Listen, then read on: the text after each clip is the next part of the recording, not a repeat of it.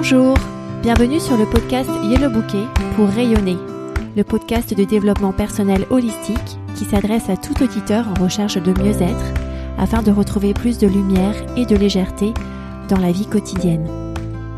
Ce podcast s'adresse tout particulièrement aux parents qui se sentent parfois débordés dans leur quotidien pour une pause douceur, une douce heure pour se reconnecter avec leur corps, leur mental et leur spiritualité.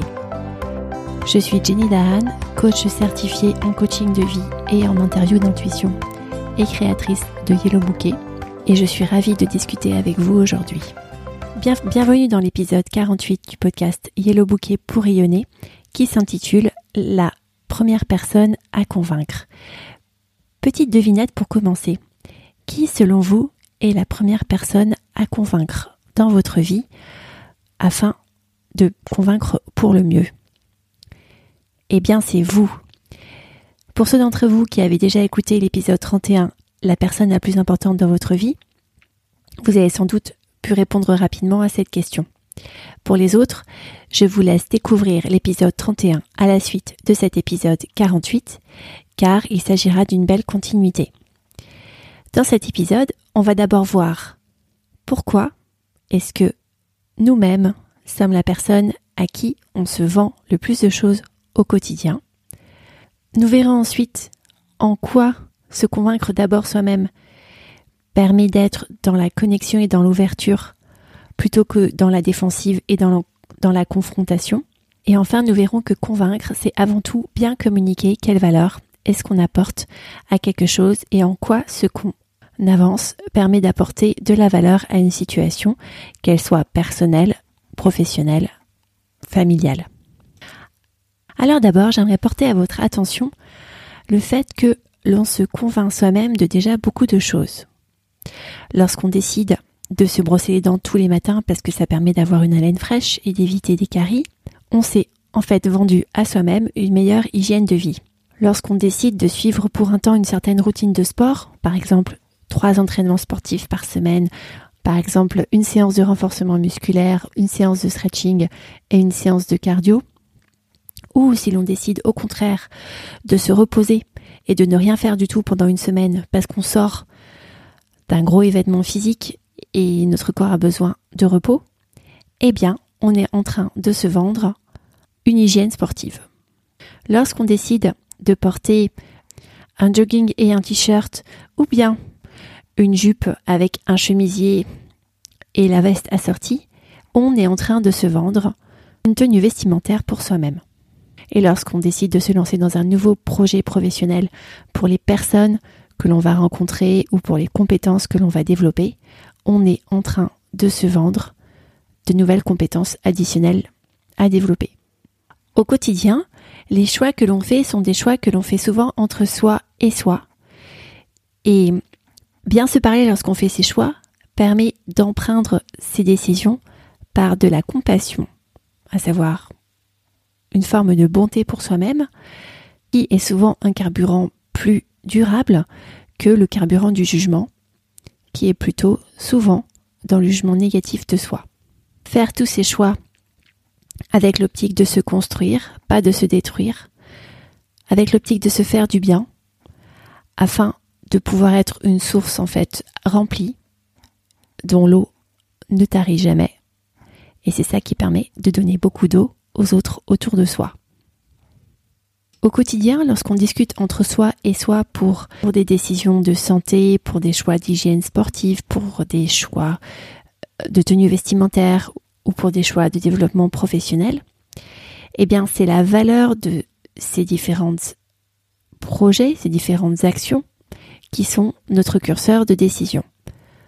On choisit de se brosser dents les matins pour une meilleure santé, ça a de la valeur on choisit de faire une certaine routine de sport ou de ne pas en faire pour un meilleur métabolisme, ça a de la valeur. On choisit une certaine tenue vestimentaire pour le confort additionnel qu'elle procure ou bien pour l'élégance additionnelle qu'elle procure, ça a de la valeur. Et on choisit un certain projet pour les compétences additionnelles que ce projet permet de développer ou pour le réseau additionnel que ce projet permet de développer. Et ça, ça a de la valeur. Alors pourquoi est-ce qu'on se convainc soi-même? Cela permet d'être dans une, énergie d'ouverture et de connexion lorsqu'on commence à en discuter à d'autres personnes plutôt qu'être dans une énergie de défensive et de confrontation. Eh bien, parce que si vous êtes convaincu de ce que vous avancez, l'enjeu sera alors de comprendre comment est-ce que vous pouvez encore mieux communiquer la valeur de ce que vous souhaitez avancer.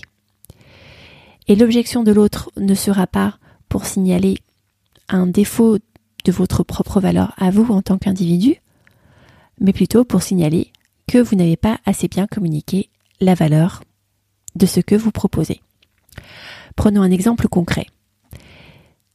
Par exemple, vous avez le projet de déménager à la campagne alors que vous habitez depuis 10 ans à la ville avec votre conjoint et vos enfants. Avant d'en parler à votre conjoint, ou vos enfants s'ils sont grands, soyez déjà vous à l'aise avec l'idée de déménager à la campagne. Alors pratiquement, ça veut dire faire la liste du pour et du contre, consulter votre intuition pour savoir ce qui vous convient le mieux. Et si vous avez un doute sur comment faire, je vous renvoie à l'épisode 6 de ce podcast. Et une fois que vous avez fait le tour du sujet, que vous sentez que c'est la bonne décision pour vous, pour votre conjoint, pour votre famille, alors, une fois que vous êtes clair, vous pourrez en parler à votre conjoint. Et les objections qu'il pourra avancer seront des objections pour vous permettre d'affiner la communication de votre proposition. Y réfléchir aussi avec un autre angle. Y apporter davantage de valeur.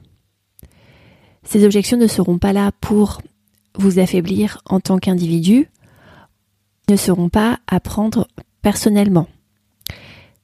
Vous n'avez donc pas besoin d'être dans la défensive et dans la confrontation, mais simplement dans l'ouverture et dans la connexion lorsque vous écoutez les objections de votre conjoint et lorsque vous prenez note pour pouvoir y réfléchir à nouveau, apporter de la clarté à vous-même avant d'y répondre. Vous n'avez pas besoin de répondre tout de suite, vous pouvez prendre le temps de décider pour vous-même qu'est-ce qui a changé selon ces nouveaux éléments et quel est le scénario qui vous rend le plus à l'aise.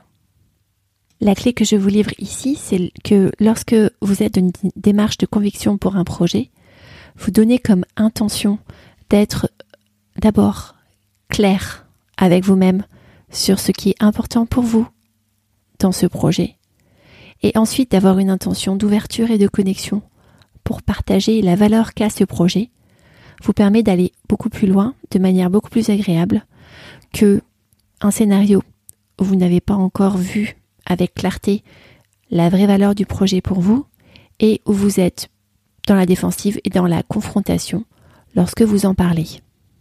Ceci m'amène à mon dernier point de cet épisode qui est que convaincre, c'est en fait, en fait convaincre de la valeur de la proposition que vous amenez et ce n'est pas convaincre à propos de votre valeur à vous en tant qu'individu ou convaincre en attendant des actions en contrepartie de ce que vous avancez.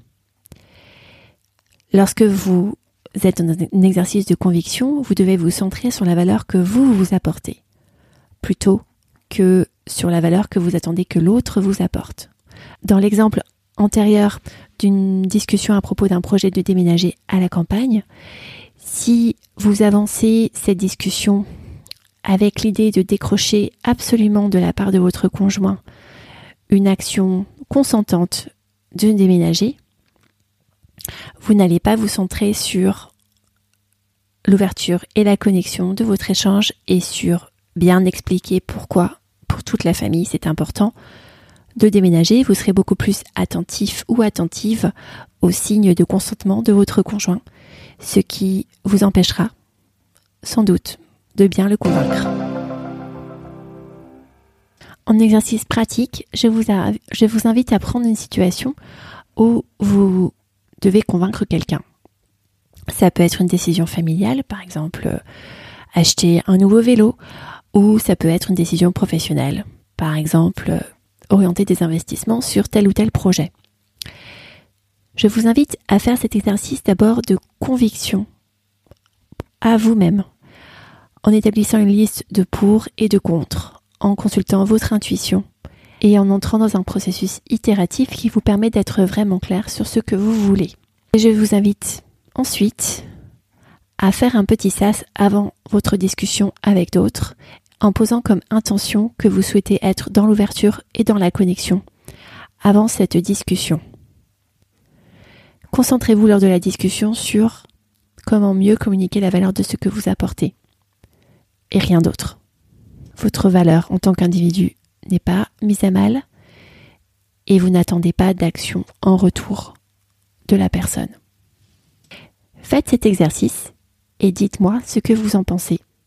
Je serai ravie d'avoir vos commentaires sur les réseaux sociaux à hashtag TheYellowBouquet sur Instagram ou tout simplement par email à contact.yellowbouquet.com.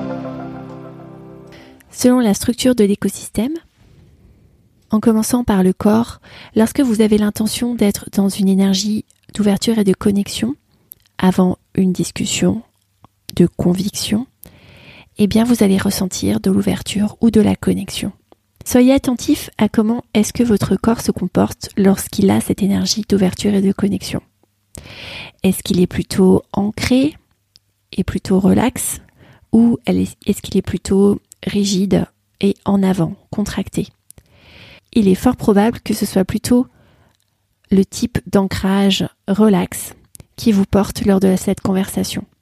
Au niveau du mental, lorsqu'on rentre dans, une discussion avec une intention d'ouverture et de connexion, au lieu d'être dans une intention de défense, on donne l'intention à son mental d'être dans une perspective d'abondance. Abondance sur la valeur que l'on a nous-mêmes en tant qu'individu et abondance sur la valeur que l'autre personne aussi a, puisqu'on va prendre ces objections comme des manières d'apporter encore plus de valeur à notre communication. Et au niveau spirituel, l'exercice que je vous propose aujourd'hui vous permet de pratiquer la confiance en vous. Parce que ce qui est important à percevoir, c'est que si vous rentrez dans une discussion de conviction, emprunt de connexion et d'ouverture, vous allez apporter de la valeur à la communication. Et c'est inévitable que cette valeur, vous allez la récupérer. Peut-être pas tout de suite, peut-être pas dans les médias, mais un jour vous allez la récupérer. Et ceci vous permet de pratiquer ce muscle de confiance que plus on donne de la valeur, plus apporte de la valeur, plus on va en recevoir. C'est inévitable, c'est la manière dont l'univers fonctionne. Et cela, pour sûr, va vous arriver aussi. Si vous avez aimé cet épisode, laissez un avis sur la plateforme d'écoute de votre choix. J'indique comment sur yellowbouquet.com slash avis. Partagez cet épisode à une personne qui s'apprête à avoir une discussion de conviction importante dans sa vie. Et si vous souhaitez être coaché par moi, allez sur yellowbouquet.com slash programme complet en un seul mot. Je vais bientôt réouvrir mon programme de coaching de trois mois et les places sont très très limitées. Belle journée